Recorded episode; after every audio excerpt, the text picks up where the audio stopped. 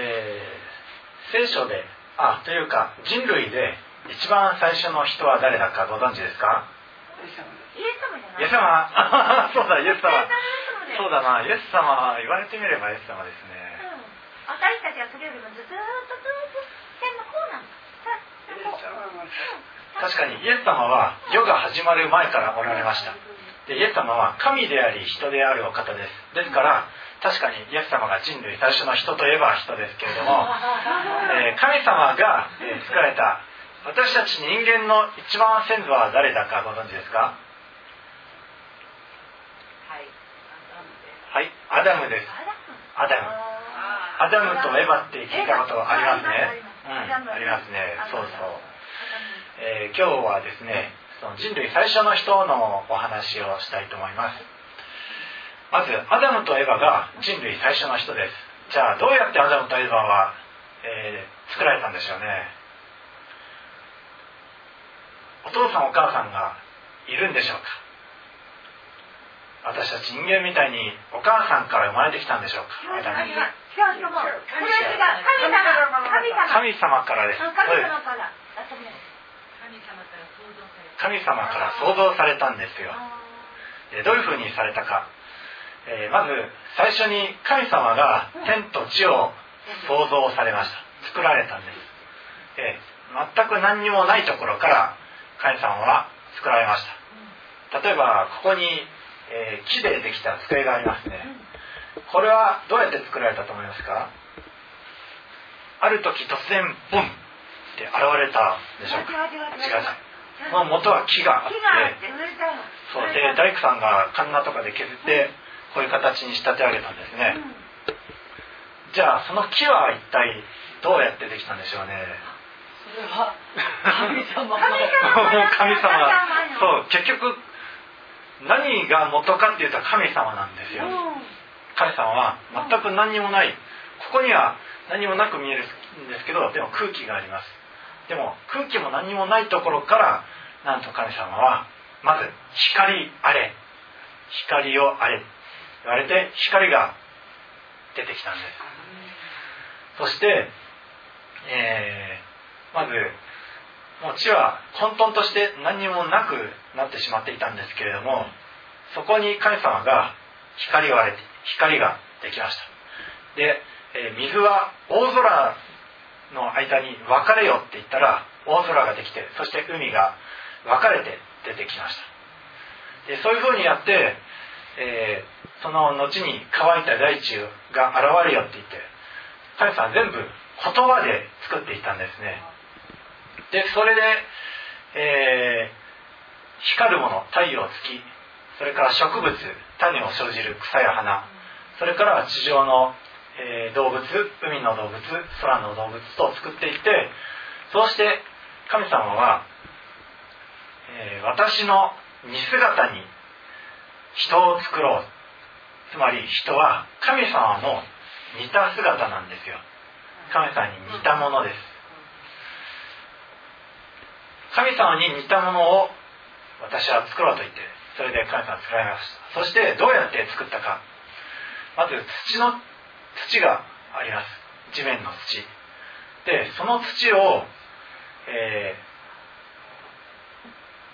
こねてここねてというか形作って、うん、形を作って人の形に作ってそうして人のその花に神様の息吹を吹き込まれると人は生き物となりました。生きるものと。だから人間の体は土でできているんです。土って、えーまあいろんな成分があるんですけどもでも結局人は死ねば土に帰りますね。ですから、まあ、大雑把に考えて人は土の塵で作られていると、えーそうそういうことが言われているので覚えておいてください。ですから皆さんは死んだら土に帰ります。でも人が、えー他の動物と違うところがあります。それはもう DNA 的に言えばですね非常にチンパンジーとかと似てるんですけれどもでも決定的に違うんですよ。チンパンジーとか猿とかとは。それは神の似姿であるということです。だから皆さんの先祖は猿って言われたらどうぞ怒ってください。猿じゃねえ。私の先祖は神様だ。神様に似たものだ。っていうことでですから人の先祖は人です。神様が作られた人です。で、えー、最初の人アダムはそのようにして作られました。ただしその時はアダム一人だけでした。でそれで神様は人が一人でいるのは良くない。で彼のために助けるものを作ろう。っていうことを言われました。そうするとそのアダムの、えー、アダムの中に深い眠りを送り込まれました。それでアダムが寝てる間にアダムの脇腹脇あばら骨を一本取ってそしてそのアダムのその骨を一本取ったところを塞いでそしてそのあばら骨で一人の女を作り上げました。でそうやって、えー、男性から女性が作られたわけです。でそれでその女性がアダムのところに行った時アダムはとても喜びました。アダムはああこの人こそ私の肉からの肉私の骨からの骨これを女と名付けよう。とてもアダムは嬉しかったんです。何しろ自分の肉体から取られた自分の骨から取られたんですね。ですから命を分け合ってるんです。そういうわけで男性と女性は、えー、親から離れて一つとなって生きていくようになるんです。それはもともとアダムとエヴァ男と女はもともと一つだったからです。そして男が一人でいるのは良くない。だから助け手を作ろうということで、えー、女性を作られたんです。ですから男性は女性を離れてあるべきものではなくまた女性も男性を離れてあるべきものではありません。男性は一人のままでは弱いんです。だから女性がいればとても心強い。まあ今いないですけどね私も。でもこの夫婦は強いですよね。奥さんがいるから奥さんがいるから強いですね。もう前と比べてとても幸せでしょう。だから、うん、女性は男性を助けてあげれば男性はどんどん強くなって磨きがかかっていって女性をもっと守ることができて女性をもっと養うことができるようになるんです、うん、だから男性は女性を愛して大切に育むべきでありそして女性は男性に、えー、仕えるべきです。その関係が一番いいんですよでもそこを離れて男性が女性を愛さなくなったりあるいは女性が男性に言うことを聞かなかったりすると、えー、男性はしおれてしまうし女性もしおれてしまいます。だから神様が創造の初めからこのように男と女に作られたんですから神様のその摂理通りに生きるのが一番健康な、えベストな生き方ですね。えー、さて神様はその最初人を作られた時罪は何もなかったんです。そして、えー、神様と本当に親しく、えー、交わる関係を持っていくいることができました。私たちは今、えー、生まれながらの人間は神様が見えないし聞こえないし感じることもできない。でも、えー、この初めの人アダムとエバは神様と親しい交わりすることができたんです。見えなくても聞こえなくてもちゃんと交わりができてそして神様ご自身と親密な関係があったんです。それはまだ罪もなかったしまた神様から独立していなかったです。いなかったからです、えー、神様はその時一つだけ決まり事を定められておりました、えー、どんな決まり事だったでしょうか？ええエデンの園というところに彼らは住んでたんですけども園の中央に2つの木があったんです。2本の木。で一つが命の木といってそれを食べれば永遠に生きることができるという木の実です。でもう一本、えー善悪を知る木の実です。で善悪を知るです。それを取って食べれば何が良いことで何が悪いことかというのを神様から独立して判断することができるようになる。そういう知識の木の実です。でその他にも多くの本当に美味しそうなまた栄養にいいそういう木がたくさん生えていましてでそのどのと木の実からもどの木からも取って食べて良いということが、えーそのアダムとエヴァに言われていたんですけれどもでもただ一つこの善悪の木の実からは取って食べてはならないとそういうふうに神様は定められたんです。ね。なんで神様そういうふうに、えー定められたんでしょうね。なんかいかにも取って食べたくなりそうな感じじゃないですか。でも神様はあえてそういうふうに決まりを作ることによってで人はその木を取って食べることもできる。あるいは神様の命令通り食べないこと。食べないことも食べない続けることもできる。神様は何であえてそういうふうにされたかというと人をロボットとして作っておられないからです。もし人がもう何の選択肢もなく神様に従うしかないんだったら神様はあんまり嬉しくないんですよ。だって、えー例えばよくデパートになんかチンパンジーがシンバル叩いてるおもちゃありますね。パンパンパン。ってはいはい。それは人間がそのようにそれ以外の行動をしないように作ってるからです。だからチンパンジーのおもちゃはひたすらパンパンパンとやり続けるしかないんですけど人間はそうじゃないんですよ人は神救い主なる神様の言うことを聞くこともできるし聞かないこともできる。つまり自由な意志が与えられてるんです。神様はその人間の自由意志をとっても大切にされました、うん、イエス様でさえその人間の自由意志に踏み込むことはできないんです。だから人はイエス様を選ぶことができるし選ばないこともできる。でも皆さんぜひ僕はお勧めするんですけどイエス様を選んでください。そうですね。そうです。命を選んでください。どうか神様から離れる道ではなく命の道を、うん、そうです。そう。でも初めの人アダムとエバは、えー間違った選択をしてしまったんです。そう善と悪の木の方を、うん。えー食べちゃったんです。ででもその、えー次第があるんですよ。何も自分から進んで食べちゃったわけじゃないんです。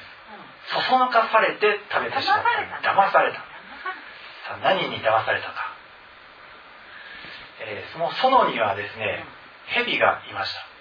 蛇がその作られたものの中で一番ずる賢い生き物でした。で蛇が女に、えー言いました。神様は本当に園のどの木からも食べちゃいけないって言ったんですか？園のどの木からも取って食べちゃいけないと神様は言っておりません。神様が言ったのは善悪の木の実からは取って食べてはならない。それ以外の木は全部好きなだけ取って食べてよいということを言われてたんですけれどもでも蛇がずるいところがあたかも神様は一本の木の実だけから食べちゃいけないって言われたのにあたかも全部の木の実から食べちゃいけないのですか？って。一つのダメが多くのダメを、えー言っているかのようなあたかも神が意地悪しているかのような口調で、えーその女にエヴァに言ったんです。するとエヴァは神様を擁護したくて。いやとんでもないとんでもない私たちはどんな木からも、えー食べていいんです。ただ園の中央にある善悪善と悪の木の実からは、えーそれを食べてはならない。それに触れてもいけない。それは死ぬといけないから。というふうに言いました。触れてもいけないとは神さん言ってないんですけれどもね。とにかくそのことについて、えー絶対にダメだよっていうことを言ってるんですけどでもそういう必死なところをヘビは見てあエヴァ必死だな。さてはちょっとはあの取って食べていけないって言われてる木の実を食べ食べたいっていうそういう心があるんだなっていうのを見透かしました。そこでヘビが女に言ったのはあなた方は決して死にません、ね、神様の御言葉を完全に否定しました。神様は取って食べてはいけないと言われたんですけどもしかしそういうふうに言われてしましまいました。で蛇はもっとそそのかすんです。その実を食べる時あなたは目が開け神のようになってそして善悪を知るようになるんだよ。そういうふうに言われました。エヴァ女は。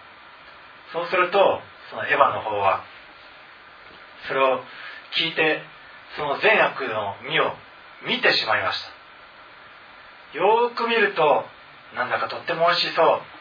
しかもこの実を食べれば賢くなれる。神様のようになれる。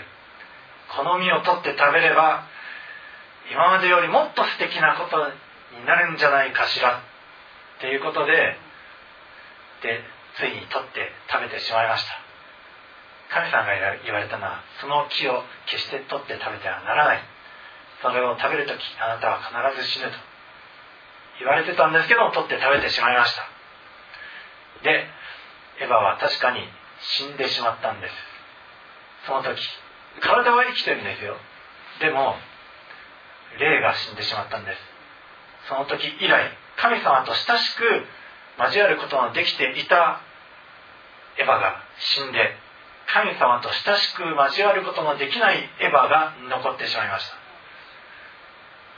永遠に生きるはずのエヴァが死んで死ぬべき体のエヴァが残ってしまいました。それで、えー、そばにいたその夫であるアダムにもその取って食べてはならないという気を進めたのでそのアダムの方も食べてしまったんです。そうして、えー、人の中に、えー、罪と死が入り込んでしまいました。これが、えー、人類最初の人の出来事です。そのアダムとエヴァが善悪を知る知識の実を取って食べてしまったから神様と親しく関係していたのがそういう今までの人間、えー、神様と交われる人間が死んでしまいそして神様と交わることのできない人間が残ってしまったんです。そこから神様はどういうふうにされたか。というのはまた、今度お話ししたいと思います。とにかく人類最初のアダムとエバはこのようにして神様との関係が断たれてしまったということを覚えておいてください。ところが、うん。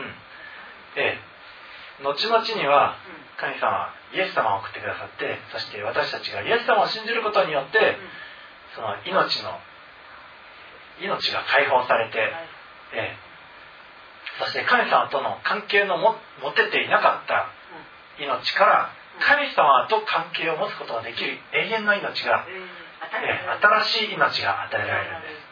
そうそういう救いの道を神様は示してくださったんですそれイエス様が私は道であり真理であり命であるそうです。イエス様こそ命、うん、イエス様こそ道、うん、立たれた道をつないでくださった道、うん、そして人類最初の人アダムとエバはこうして失敗したんですけどもしかし人類最後の人と言われています。イエス様は。人類最後の人イエス様はアダムとエヴァの失敗を取り戻しました、うん、だから私たちは教会に来てイエス様のことをたくさん知れば知るほど命が開かれていくんです。皆さんもどんどんイエス様を信じていれば命が開かれていってますね。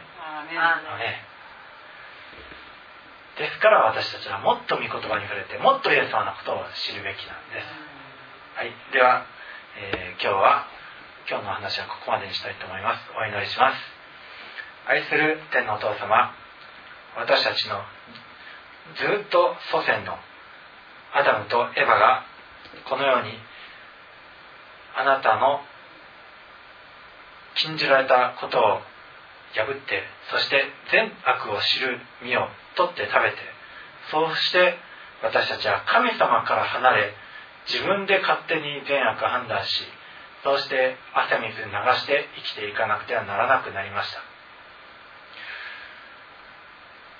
そのようにして歩んできた人生はなんと呪われてそして苦心惨憺して疲れてまた危険でそしていずれ死んでしまうので希望がない人生であったことでしょうか。でもそこから主よあなたは人を救い出すためにイエス様を送ってくださいました。イエス様を身代わりにしてくださいました。